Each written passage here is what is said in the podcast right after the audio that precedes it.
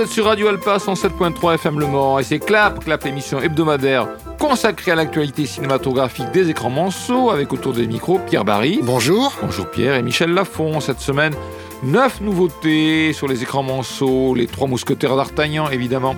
C'est mon homme, mon chat et moi, la grande aventure de Roux. À mon seul désir, normal, Super Mario Bros, le film, l'établi, About Kim Sohee et Cœur battant. Voilà, neuf films.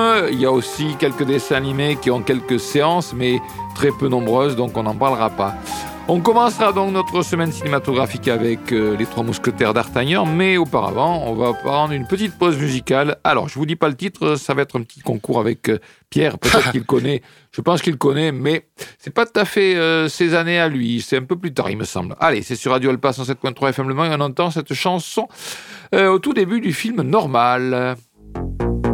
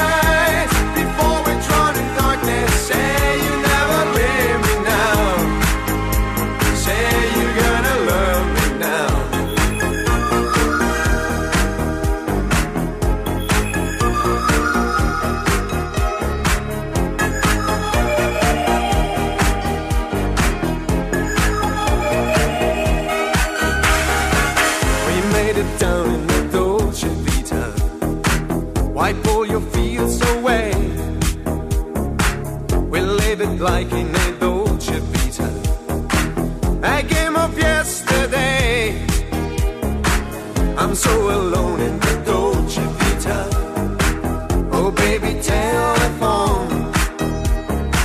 This magic's gone in the Dolce Vita. Nobody else than you.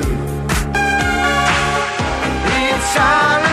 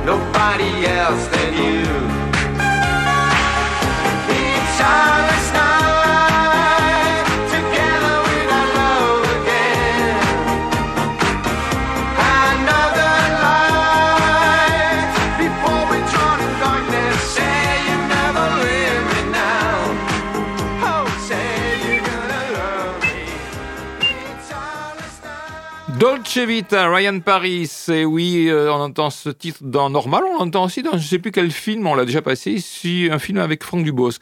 Mais ah. je savais bien que c'était en dehors de la zone de confort de Pierre et il n'a pas trouvé. Il savait à peu près les années, mais il ne l'a pas trouvé. Voilà. Allez, Les Trois Mousquetaires d'Artagnan, c'est un film qui est très, très attendu et qu'on peut voir au Méga CGR, au Pâté Quinconce et au Colisée. C'est un film de Martin Bourboulon, réalisateur scénariste à qui l'on doit en 2015 Papa ou Maman avec Laurent Lafitte et Marina Foïs. Vu le succès de Papa ou Maman, en 2016, il y a eu Papa ou Maman 2 avec les mêmes. Et en 2020, Eiffel avec Romain Duris et Emma Mackey et Philippe Deladonchamp.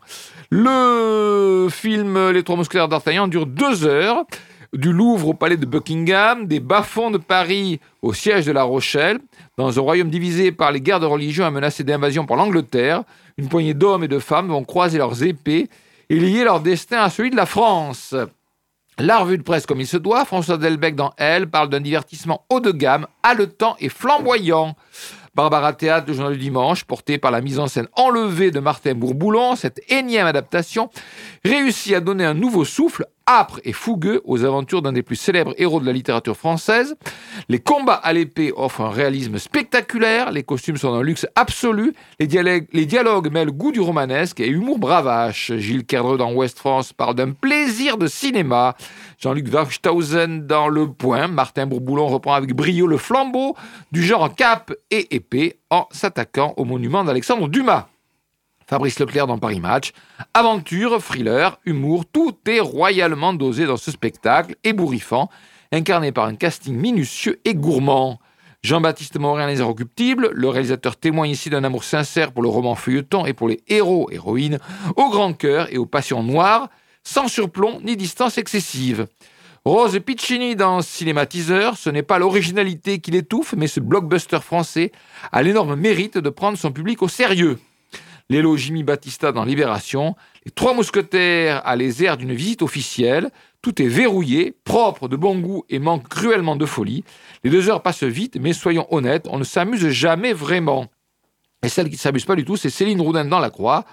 Confie au réalisateur d'Eiffel, cette version des Trois Mousquetaires entend revisiter le film de KPP en lui apportant une touche de modernité. Mais ni le casting aux interprétations disparates, ni l'esthétique très sombre, ni le soupçon de second degré ne parviennent à faire décoller le film. Voilà pour la revue de presse, pour ce film proposé par le méga CGR, le Pâté Quinconce et le Colisée. Et c'est un film que j'ai vu, bien entendu.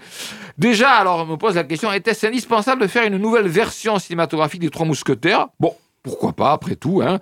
Les jeunes générations euh, n'ont peut-être pas vu de version euh, télévisée de ces Trois Mousquetaires, ou alors des versions récentes qui étaient anglo-saxonnes et qui n'étaient pas franchement terribles. Bon. Mais était-ce par contre nécessaire d'apporter autant de modifications à l'histoire de Dumas? Là, là, au risque de jouer les pistes froids, pour moi, c'est non. L'histoire originale se suffit très bien à elle seule et compte assez de rebondissements et de sous-intrigues pour ne pas en rajouter, avec par exemple, on va citer deux exemples, des complots entre des complots à la fois catholiques et protestants visant à relancer les guerres de religion. Ça, ça y est pas du tout dans le film, dans le roman de Dumas. Ou en inventant cette histoire de procès d'Athos, soupçonné d'avoir tué une jeune femme.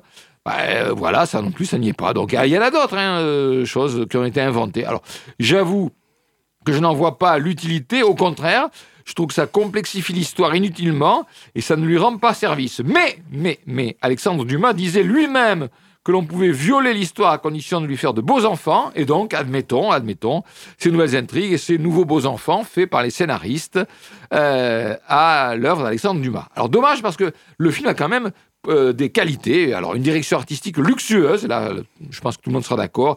Les décors, les costumes, avec par exemple une superbe scène de bal ou celle euh, du mariage du frère du roi. Alors, oui, superbe décor, sauf que là aussi, il y a des, anachronismes absolus parce que ça se passe sous Louis XIII et on a des décors qui datent de Louis XIV. Mais ça, c'est un prof d'histoire qui parle, donc ça, c'est pas très grave.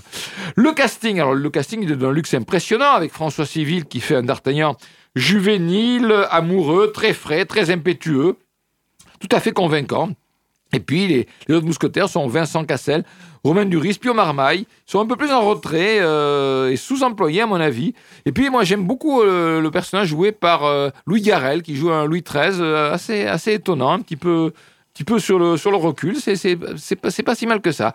La photo, alors la photo, quoique un peu sombre, ça a été souligné par quelques critiques, est souvent très travaillée, mais moi je suis moins d'accord sur les combats. Les combats qui sont filmés en plan séquence, je les ai trouvés souvent confus parce que peut-être trop immersifs. En tous les cas, voilà, globalement, on a une mise en scène qui est quand même très enlevée. Puis quelques dialogues savoureux. Certains jouent l'anachronisme d'ailleurs. Par exemple, il y a un dialogue qui est euh, du, du, Churchill. Ouais, hein, une mhm. question euh, de, de, la guerre et du déshonneur. Ça, c'est une phrase de Churchill à propos de, euh, de la conférence de Munich en, 1938. Voilà. bon, voilà. Bon, pourquoi pas après tout. Hein. Mais bon, je le répète.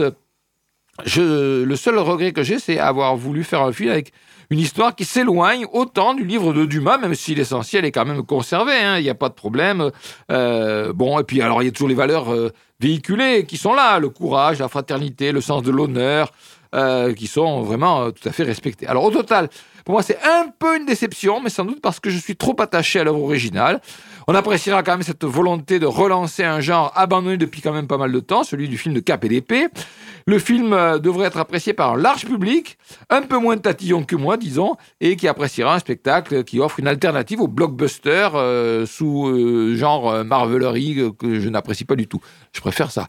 Deuxième partie de des Trois Mousquetaires, s'appellera Milady, ça sortira en décembre, quel que soit le succès du film. Euh, le film a déjà été tourné, donc il sera euh, développé, il, sortira sur les écrans ensuite. Alors par contre, il est prévu de faire éventuellement Le Vicomte de Bragelonne, 20 ans après, des choses comme ça, si le film a un gros succès. Voilà, donc Les Trois Mousquetaires, d'Artagnan, au Méga CGR, au Pâté Quinconce et au Colisée. C'est mon homme, cette fois-ci, c'est uniquement au pâté quinconce. C'est mon homme, c'est un film français d'une durée d'une heure 27, réalisé par Guillaume Bureau. Guillaume Bureau, c'est son premier long métrage. Euh, c'est un film, donc je le répète, qu'on peut voir uniquement au cinéma euh, pâté. Voilà. Et encore, il n'a que trois séances par jour. ça commence à 15h45.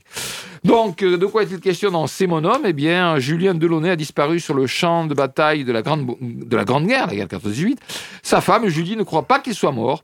Et quand la presse publie le portrait d'un homme amnésique, elle est certaine de reconnaître Julien. Ils se retrouvent et réapprennent à s'aimer. Mais une autre femme réclame cet homme comme étant son mari. La presse partagée quand même là-dessus. Corinne Renou-Nativelle Lacroix, parfait, ce trio d'acteurs, alors je ne sais pas citer, c'est Leila Bekti, Louise Bourgoin et Karim Leclou. Parfait, donc ce trio d'acteurs au jeu délicat donne sa profondeur à ce récit, à la mise en scène classique, finalement envoûtant. Étienne Sorin dans le Figaro, Guillaume Bureau ne quitte pas son triangle amoureux, son scénario, malgré quelques incohérences, a tout pour faire un beau mélo. Les acteurs sont irréprochables, mais sa mise en scène s'appuie exclusivement sur la musique et s'avère trop illustrative pour vraiment émouvoir. Barbara Théâtre, le journal du dimanche. Si cette histoire aborde avec sensibilité la difficulté de faire son deuil, le réveil des sentiments entre les anciens amants se révèle un peu poussif et la guerre de tranchées entre Leila Bekti et Louise Bourgoin, pas franchement passionnante. Et enfin, Julien Macheret dans Le Monde. En partant d'une matière aussi fascinante et propice au trouble, le réalisateur fait un film dépourvu d'aspérité qui prive le héros inconnu de tout caractère, plus largement de toute présence un tant soit peu significative, neutralisée qui rend, euh, neutralité qui rend d'autant plus opaque, voire abstrait, voire arbitraire son choix final. Oui, alors donc 1h27 euh, pour C'est mon homme, proposé par le pâté quinconce. On est donc après la Première Guerre mondiale, un homme, donc un ancien poilu, est retrouvé amnésique sur un quai de gare Julie Delaunay, une jeune femme photographe, est persuadée que c'est son mari. Elle l'a reconnu sur une photo et aussitôt, elle le rejoint dans cet asile où il a trouvé refuge auprès d'un médecin qui s'occupe de lui et où il ne se souvient, euh, lui, de rien. À force d'amour, Julie le persuade que c'est bien son mari, jusqu'au jour où une autre femme, chanteuse de cabaret, prétend à son tour que c'est son homme. Voilà le titre, c'est mon homme. Qui livrait qui ment Et si toutes les deux étaient persuadées d'avoir raison, et pour quelle raison euh, tiennent-elles absolument à, reconnaître cet homme? C'est tout l'enjeu de cette histoire d'amour, euh, une histoire d'amour délicate, un peu languissante, il faut reconnaître, qui nous replonge dans cette époque des années 20 où les traumatismes de la Grande Guerre sont toujours présents. Le film s'inspire d'ailleurs d'histoires euh, réellement, qui ont réellement eu lieu. Hein. Euh, je ne dis pas que c'est fréquent, mais euh, beaucoup de, personnes disparues, euh, retrouvées amnésiques, et les gens qui se battent pour les récupérer, hein, quelquefois pour des motifs euh, inavoués, toucher la pension d'anciens combattants, mais bon, pas, c'est pas le cas ici. Hein. Donc, belle direction artistique. Il faut savoir que le film a été tourné en grande partie dans la Sarthe. Hein, euh, ah. Oui, oui. les intérieurs, notamment du cabaret, ça, il paraît que c'est à la Flèche. Il y a un théâtre qui, qui, qui, a été un peu aménagé pour ça. Enfin, bon, belle direction artistique, beau trio d'acteurs, mais le film se perd un peu en cours de route à cause de quelques longueurs. C'est un film d'un grand classicisme dans son récit. C'est pas forcément un défaut d'ailleurs d'être classique. On peut voir pour son trio d'acteurs euh, et pour le postulat de départ de l'intrigue, mais ça n'est pas non plus absolument indispensable parce que peut-être un peu trop sage dans son récit. Voilà, ça s'appelle C'est mon homme et c'est proposé par le cinéma Pathé Quinconce. Toujours Pathé Quinconce, mais aussi cette fois-ci, je crois bien, au Méga, ça je suis sûr, et peut-être même au Colisée. Mon chat et moi, la grande aventure de Roux. Roux, euh, Roux hein, comme le ronronnement. Ça dure 1h23, c'est réalisé par Guillaume, alors j'espère que je pas euh, écorcher son nom, Guillaume Maïdachevski. C'est un Français, hein, Guillaume Maïdachevski. Euh, et c'est euh, son deuxième film, puisqu'en 2019, il a réalisé Ailo, une odyssée en Laponie, réalisateur et scénariste français. 1h23, Roux est un chaton vif et curieux qui découvre la vie sur les toits de Paris. Son destin bascule lorsque Clémence, 10 ans, l'adopte et l'amène dans sa maison de campagne au cœur des montagnes. Débute alors une extraordinaire aventure pour Clémence et Roux, qui vont grandir ensemble, croiser la route de la mystérieuse Madeleine et vivre une merveilleuse histoire qui va les transformer à tout jamais. Alors évidemment, euh, c'est un film pour les enfants. Hein. Le Parisien, tourné sur quatre saisons, le film place sans cesse le spectateur à hauteur du petit félin pour nous faire partager ses aventures de son point de vue, ce qui s'avère totalement bluffant pour tous les spectateurs de 7 à 97 ans. Laurent Giante et les 7 jours, cette histoire toute simple est prétexte à un joli récit d'apprentissage. La fillette doit accepter la séparation de ses parents, tout comme l'instinct de liberté de son compagnon à quatre pattes. Cécile mûrit dans Télérama grâce à la tendresse observatrice du réalisateur. Ce récit initiatique de la grande ville à la forêt parle joliment de la nécessité de grandir, mais aussi de laisser grandir, que l'on soit félin ou humain. Lucie Chiquer dans Première, le tout rappelle la jeune fille et le renard, mais peine à être aussi émouvant. Et Véronique Coapé dans Le Monde, le scénario réduit à peau de chagrin devient simple prétexte à l'observation du chat et de la nature, au départ de l'histoire, des personnages et des acteurs qui, soumis à de pauvres répliques, de pauvres répliques jouent faux. Je n'ai pas vu, euh, j'aime beaucoup les chats, j'en ai un moi-même. Je n'ai pas vu mon chat et moi, la grande aventure de rouge. J'attendrai que ça passe à la télévision parce que je pense que c'est quand même vraiment pour, pour les enfants. Mais c'est un vrai film, c'est pas un dessin ah oui, animé. c'est pas du tout un dessin animé, c'est un vrai film. Oui, absolument. Ah ouais, des vrais acteurs. Avec un vrai chat. Oui, avec, euh, enfin, en, fait, il y a plusieurs chats. ah, d'accord. Voilà. Bien, allez, une petite pause musicale. Cette fois-ci, c'est un titre qu'on entend dans le film À mon seul désir. Alors là, je serais très étonné que Pierre reconnaisse parce que dans ce film À mon seul désir, il y a beaucoup, beaucoup de musique, beaucoup, beaucoup de chansons. Mais je dois bien avouer que je n'en connaissais aucune. Ça doit être de la nouvelle scène française, des nouveaux groupes euh, français. C'est un groupe qui s'appelle Voyou, ou une personne qui s'appelle Voyou, s'appelle Les Bruits de la Ville. C'est sur Radio Alpa 107.3 FM Le Mans.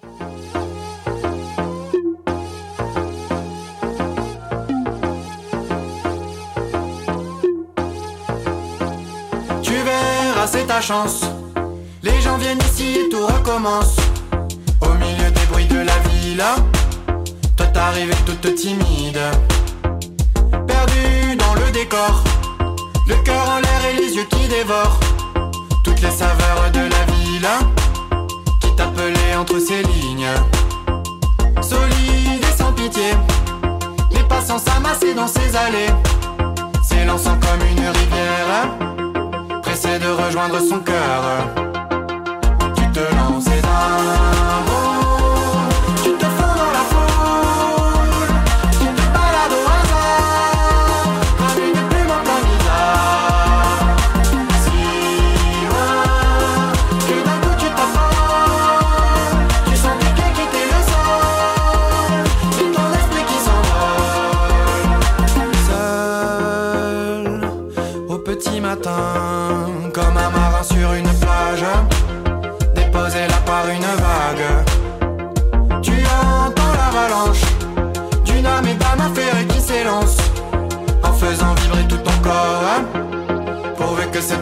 fois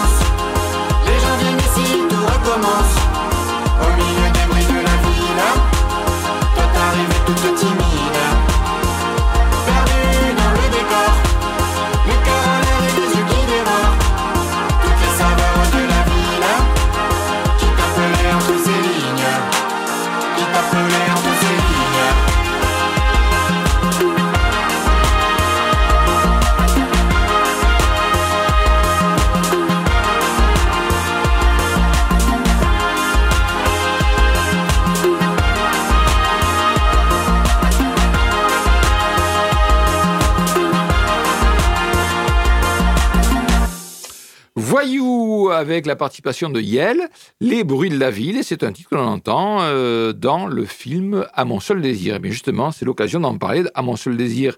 C'est un film français de Lucie Bortelot, actrice, réalisatrice, scénariste, née en 80. Elle a à son actif des courts-métrages. Et puis en 2014, Fidelio, l'Odyssée d'Alice avec Melville Poupeau et Ariane Labed. Et en 2019, l'excellent Chanson douce avec Karine Viard, Leila Bekti et Antoine Reinhardt. Le film de Lucie Bortelot, donc à mon seul désir, est proposé par le cinéaste, le cinéma Les Cinéastes, euh, avec deux séances par jour en général, sauf lundi, une seule séance. C'est interdit au moins de 12 ans. 1h57. Vous n'avez jamais été dans un club de striptease, striptease, mais vous en avez déjà eu envie, au moins une fois. Vous n'avez pas osé, c'est tout. Ce film raconte l'histoire de quelqu'un qui a osé. Voilà, donc ça c'est assez teasing comme euh, synopsis. Le journal du dimanche, Barbara Théâtre, verser dans la vulgarité ou le mauvais goût, cette fable amoureuse parle de libération du corps et d'exploration du désir avec une sensualité qui affiche une certaine audace et séduit. Le Monde, dans le paysage du cinéma français qui montre désormais peu le corps féminin par souci de ne pas utiliser les actrices comme des objets, à mon seul désir de Lucie Bortelot, détonne. Jacques Maurice dans Télérama. Impossible ici de ne pas saluer les performances de Zita Enro et Louise Chevillotte, toutes de formidables, palpitantes en effeuilleuses comme en amoureuses. Rien que pour elles, leur audace et leur liberté, le film mérite d'être vu. Thierry Chaise dans Ouest France, porté par deux actrices épatantes, le film convainc et séduit par son atmosphère, beaucoup moins par son scénario. Première, Damien Leblanc, en enfermant progressivement ces deux protagonistes dans une intrigue très ordinaire à base d'histoires d'amour interdites, le film empêche étrangement, le film s'empêche pardon étrangement de respirer et de se libérer des carcans. Le film s'empêche étrangement de respirer et de se libérer des carcans.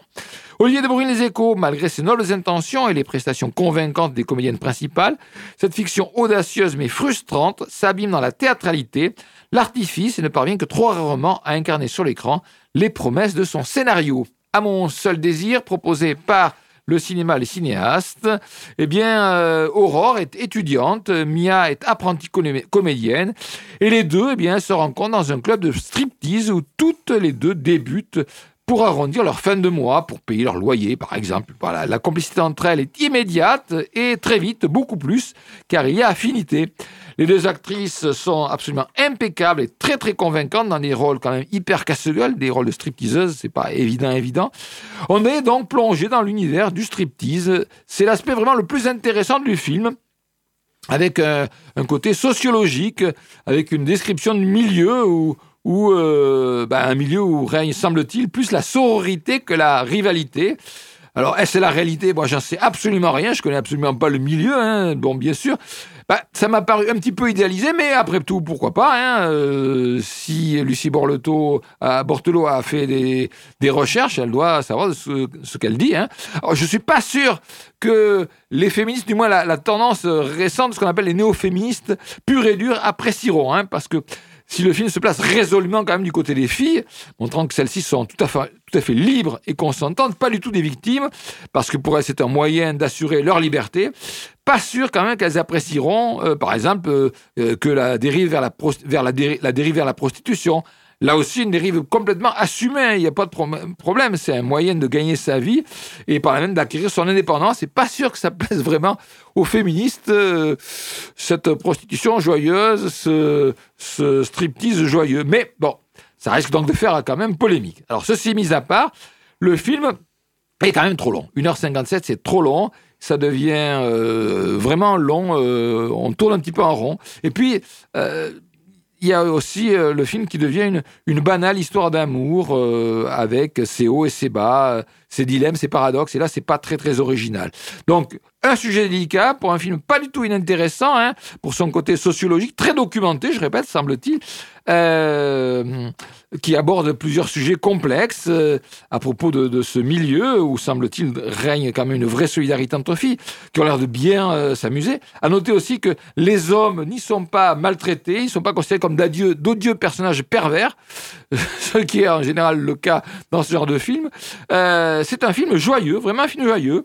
Euh, bon, mais euh, moi je reconnais une, certaine sincérité, un certain enthousiasme, beaucoup d'énergie à filmer ce milieu de façon joyeuse, sans jugement négatif. en faisant preuve d'un vrai sens de l'érotisme, oui, mais c'est pas du tout glauque. Hein. C'est vraiment, c'est un film sur la liberté des femmes, sur le plaisir féminin aussi. Ça ne verse jamais dans le crapoteux. C'est finalement un film assez étonnant parce que c'est filmé par une femme.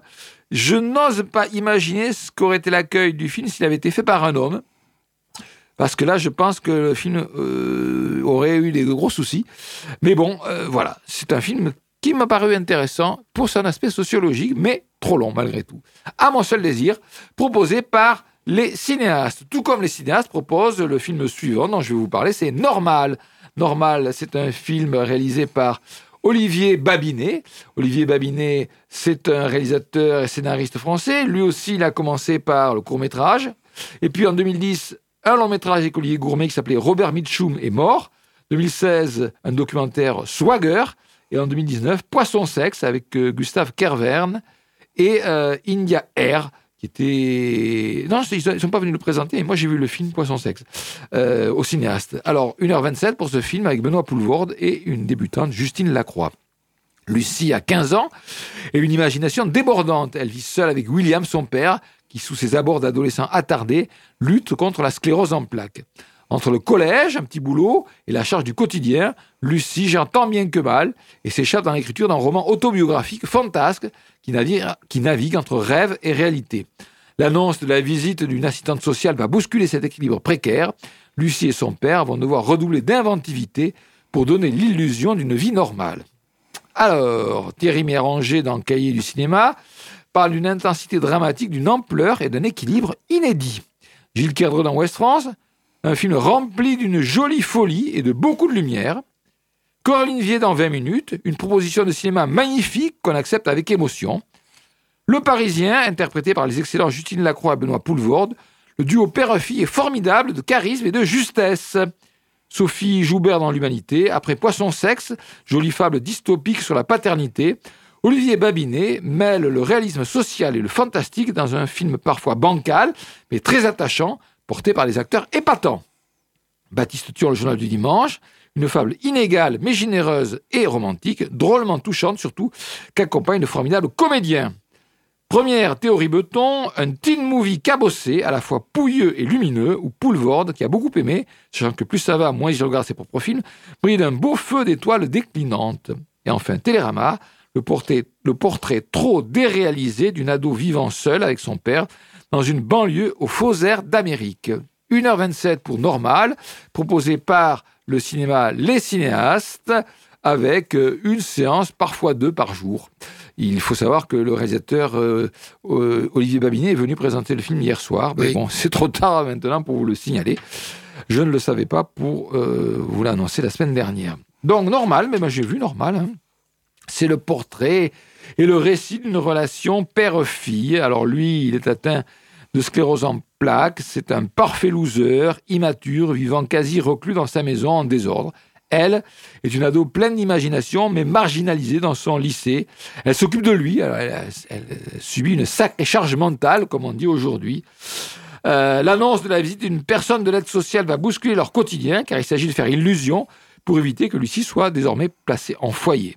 Alors moi, je ne suis pas du tout fan du film. Hein. Euh, une fois encore, pour moi, ça ressort sur un certain misérabilisme tant apprécié du cinéma d'auteur français. On a l'impression déjà vu ce genre de, film tellement de fois. Euh, bon, c'est une comédie qui fait pas vraiment rire, sauvée par ces deux interprètes qui jouent des personnages cassés, cassés par la vie, mais euh, qui se tiennent les coudes pour tenter de s'en sortir. Alors bien sûr, si on est plus réceptif que moi, on pourra parler de tendresse touchante entre les personnages, d'émotion, de fantaisie.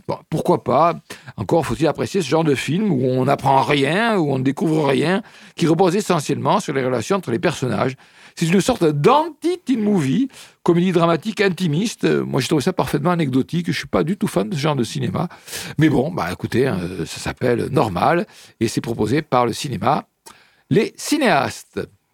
Super Mario Bros. le film, et là, c'est pas proposé par les cinéastes, c'est proposé par tous les autres cinémas.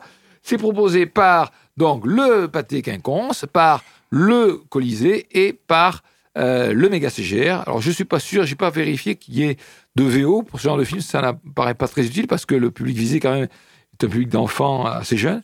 Et malgré tout, eh bien, ce film euh, n'est pas détesté par la critique, comme vous allez le voir dans un instant. Ça a été réalisé par un duo, Aaron Horvat et Michael Jelenic. Aaron Horvat et Michael Jelenic. Le premier avait réalisé en 2018 Teen Titans Go to the Movie, un dessin animé envoyé directement en VOD. Pour Michael Jelenic, c'est son premier long métrage. Alors, de quoi est-il question dans Super Mario Bros, le film? Alors qu'il tente de réparer une canalisation souterraine, Mario et son frère Luigi, tous deux plombiers, se retrouvent plongés dans un nouvel univers féerique à travers un mystérieux conduit. Mais lorsque les deux frères sont séparés, Mario s'engage dans une aventure trépidante pour retrouver Luigi. Dans sa quête, il peut compter sur l'aide du champignon Toad, habitant du royaume champignon, et les conseils avisés en matière de technique de combat de la princesse Peach, guerrière déterminée à la tête du royaume. C'est ainsi que Mario réussit à mobiliser ses propres forces pour aller au bout de sa mission. Voilà. Eh bien, je vous l'ai dit, la revue de presse, n'est pas si. Enfin, elle n'est pas unanimement mauvaise. On commence par un journal dont je ne parle pas en général dans la revue de presse, mais qui est spécialisé, le journal du geek, par Arthur Nicole. N'importe qui sera sensible au charme nostalgique et à la bonne humeur de Super Mario Bros. le film. On ne pouvait rêver d'une meilleure adaptation. Chapeau, euh, casquette. Caroline Olivier, dans 20 minutes, la collaboration entre Nintendo et Illumination studio créateur des Mignons, est une réussite. Euh, le Monde, si le film puise dans toutes les générations du jeu, il se veut pudique sur l'autoréférence. Avec efficacité et modestie, il ne vient jamais désavouer son origine, celle d'un pur jeu vidéo presque vidé de tout contenu, mais aussi un chef-d'œuvre qui s'offre là un malicieux détour par les salles obscures.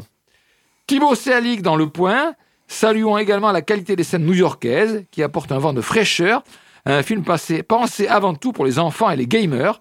Pas de doute, cette version fait déjà mieux que l'épouvantable adaptation de 1993, tournée en prise de, vue réelle. L'honneur est sauf.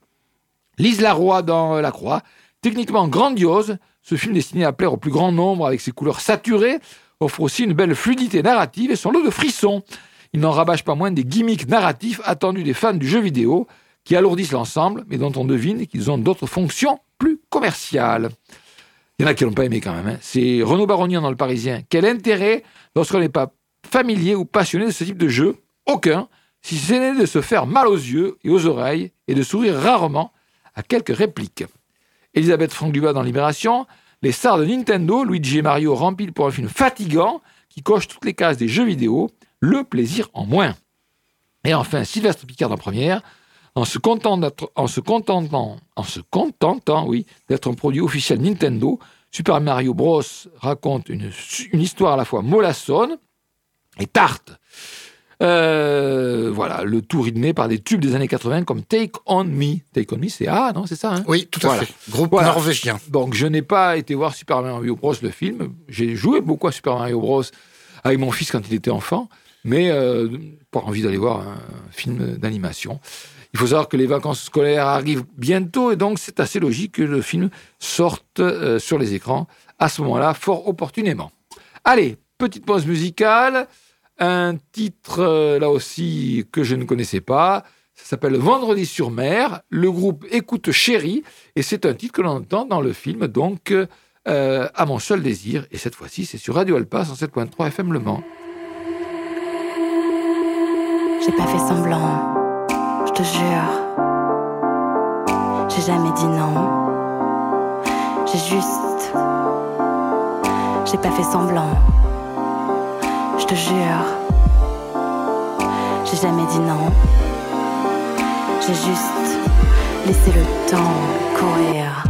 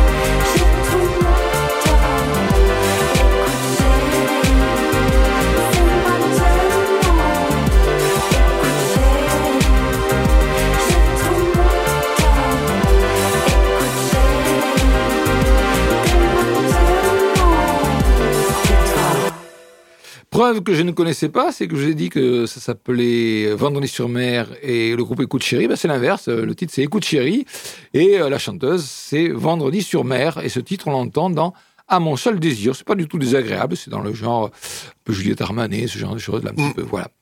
Allez, About Kim Sohee, c'est un film qui est proposé par euh, le cinéma et le cinéaste avec une ou deux séances par jour.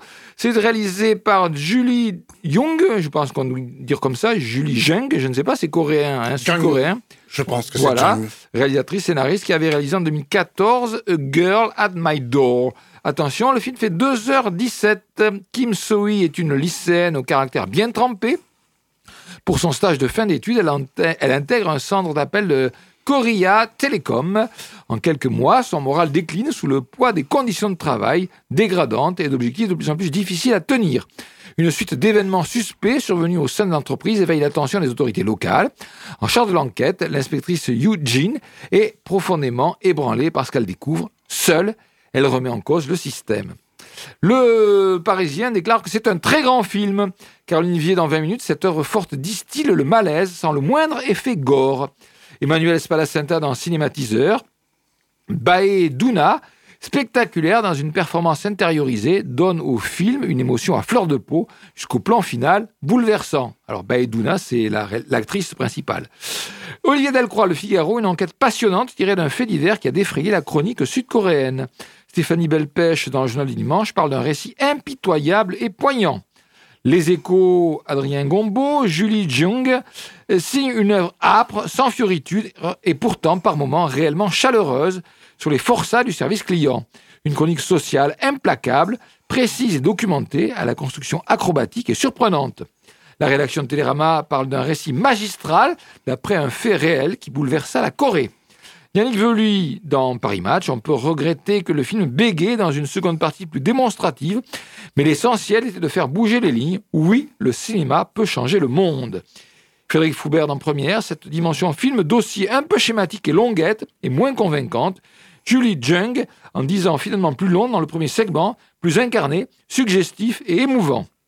Et enfin Le Monde, malgré son sens aigu de la composition des cadres et la restitution d'une atmosphère glaçante, le second film de Julie Jung, bégaye. Eh bien, notre spécialiste du cinéma asiatique, Pierre, a été voir About Kim Sohee. Alors, qu'en penses-tu, Pierre? Alors, je vais pas être d'accord avec les critiques, là, parce que moi, c'est la première partie qui m'a ennuyé. Et j'ai trouvé la deuxième, j'ai du Larsen. J'ai trouvé la deuxième euh, beaucoup plus passionnante. Alors donc, je vais diviser ce long métrage qui porte bien son nom, tant il est long, trop long parfois, notamment la première partie, je vais la diviser donc en deux parties. La première partie est consacrée à l'emploi d'une jeune lycéenne en stage dans une entreprise de phoning où il faut faire du chiffre absolument, comme toute entreprise d'ailleurs. Zoe souffre de cela et se réfugie dans sa passion pour la danse K-pop. Oui. Alors les jeunes Euh, connaissent. ouais, Hein. oui. La deuxième partie est consacrée à l'enquête après la mort suicidaire de Zoé, une enquête qui dévoile petit à petit les rouages d'une économie libérale où l'humanisme fait place au profit à tout prix. Cette seconde partie, je l'ai beaucoup aimée, elle est beaucoup plus intéressante. L'actrice coréenne Donna euh, Duna Bae, en inspectrice de police, remplit l'écran et vole presque la vedette à Sohee, interprétée par Kim Si-eun.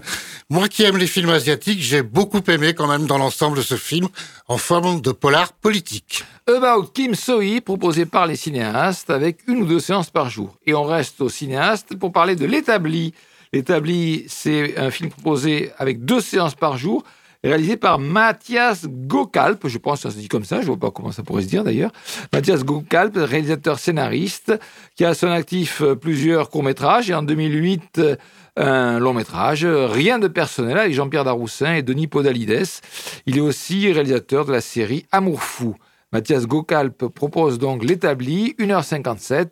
Voilà de quoi il est question dans ce film. Quelques mois après mai 68, Robert, normalien et militant d'extrême gauche, décide de se faire embaucher chez Citroën en tant que travailleur à la chaîne. Comme d'autres de ses camarades, il veut s'infiltrer en usine pour raviver le feu révolutionnaire, mais la majorité des ouvriers ne veut plus entendre parler de politique. Quand Citroën décide de se rembourser des accords de Grenelle en exigeant des ouvriers qu'ils travaillent trois heures supplémentaires par semaine à titre gracieux, Robert et quelques autres entrevoient alors la possibilité d'un mouvement social. Le journal du dimanche, Stéphane Joby, pétri d'humanité mais sans angélisme, quelque part entre Stéphane Brisé et Ken Loach. La rédaction du Parisien, un film à l'os, suite de portraits chaleureux, engagés mais très lucides sur ce qui sépare les illusions, les erreurs, le désir de changer le monde ou même de vie qui s'ensable dans un quotidien de fourmis. Thomas Borès dans Ouest France déclare que le film est une réussite. Isabelle Maillet dans Télé 7 jours, moins fort que le livre Témoignage de Robert Linhart dont il s'inspire, ce film n'en est pas moins passionnant, décrivant de manière quasi documentaire ce que l'on a oublié, l'enfer bruyant, répétitif et aliénant d'une chaîne de montage, de chaîne de montage, la violence du management, le racisme. Thomas Borès en première, Mathias Gokalp, qui auscultait déjà les rouages du monde capitaliste dans Rien de personnel, filme avec minutie cet apprentissage où les gestes, dont la répétition impressionne autant qu'elle terrifie, remplacent la parole. Eric Lehoff, Erinhoff dans Le Figaro, cette adaptation du récit de Robert Linhart sur la condition ouvrière manque de nerfs, le service minimum. Fabrice Leclerc dans Paris Match, Swan Arlo porte haut son personnage de prof de philo habité par son idéal, même si le récit scolaire et didactique vient alourdir cette page d'histoire méconnue. L'établi, 1h57, 2, heures, deux séances par jour au cinéaste, oui, 2 heures de durée, 1h57. Hein. Et je n'ai pas vu l'établi, euh, j'avais prévu d'aller le voir, mais euh, des problèmes matériels m'ont empêché d'aller le voir. Tout simplement, euh, pas possible de se garer hier du côté du centre-ville. Ah bah oui. Voilà, tout simplement. Ça s'appelle L'établi et donc c'est un film proposé par les cinéastes. Cœur errant, c'est notre dernier film de la semaine. Cette fois-ci, c'est un film qui est proposé au Colisée. Euh, Cœur errant, c'est un film brésilien, donc on peut penser, j'ai pas été vérifié, mais le film à ce moment-là est euh, proposé en version originale. C'est un film de Leonardo, alors Brzezinski, hein, euh, euh, ça, commence par B-R-Z-E, on dirait le nom de ma femme, euh, oui, parce que c'est PRZ. Voilà, donc Leonardo Brzezinski, voilà, il doit être d'origine polonaise avec un nom pareil. hein. Leonardo, c'est brésilien, mais Brzezinski. Voilà, donc c'est un film d'une heure 52 proposé par le cinéma, le Colisée. De quoi est-il question? Santiago, un père gay, gay G-A-Y, euh, ouais, c'est-à-dire homosexuel, quoi, est à un tournant de sa vie. Sous le choc d'une rupture amère, il est également confronté au départ imminent de sa fille, Laila, avec qui il entretient une relation fusionnelle. Cette séparation brutale est le, détona- le détonateur qui va pousser ce chef cuisinier couronné de succès à déambuler entre anciens amants, chemsex, ah tiens, chemsex, ça y est, c'est à rentrer dans le vocabulaire, Ah oui. et plan à trois pour essayer de combler son manque affectif. Alors, Michael Mélinard dans l'Humanité, euh, Leonardo Baraglia, vu précédemment chez Almodovar, insuffle à son personnage une maladresse attachante. sans doute l'une des clés de la réussite du film, car en dépit de ses travers, Santiago conserve un capital sympathie. C'est tendre, stimulant et triste dans un parcours qui, malgré sa singularité, joue à fond la carte de l'identification. François Forestier dans l'Obs, le réalisateur capte avec acuité le désert affectif d'un homme et sa mélancolie profonde. Il y a là une énergie qui augure bien d'un talent naissant. Ce n'est pas son premier film à ce réalisateur. Hein. Il avait réalisé auparavant un qui s'appelait Noche. Thomas Borès, première, la mise en scène prend le parti de se mettre au diapason de Santiago et ainsi d'épouser toutes les circonvolutions de son cœur. C'est d'abord très efficace, mais le procédé s'épuise face aux redondances d'un récit qui ne cherche jamais à s'élever au-dessus des êtres dont il a la charge. Dommage. Donc voilà, ça s'appelle Cœur errant, 1h52, proposé par le cinéma Le Colisée.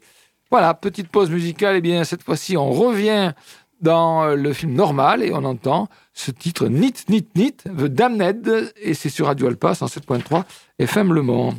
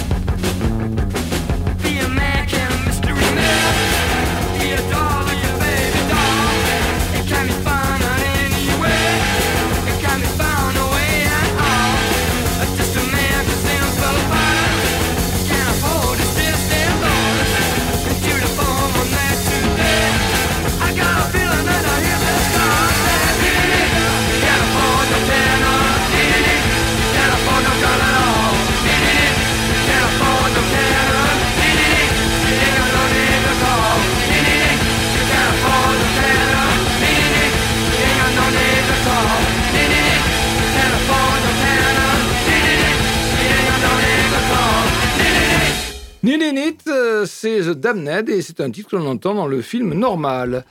Les films à l'affiche la semaine prochaine et les avant-premières. Déjà, la semaine, euh, ou plutôt la quinzaine du cinéma hispanique se poursuit au cinéaste, avec donc plein de films inédits ou euh, déjà sortis du cinéma hispanique, c'est-à-dire pas simplement espagnol, hein, aussi l'Amérique latine. Ah non, parce qu'il y a plein de drapeaux des pays. Oui, oui euh, absolument.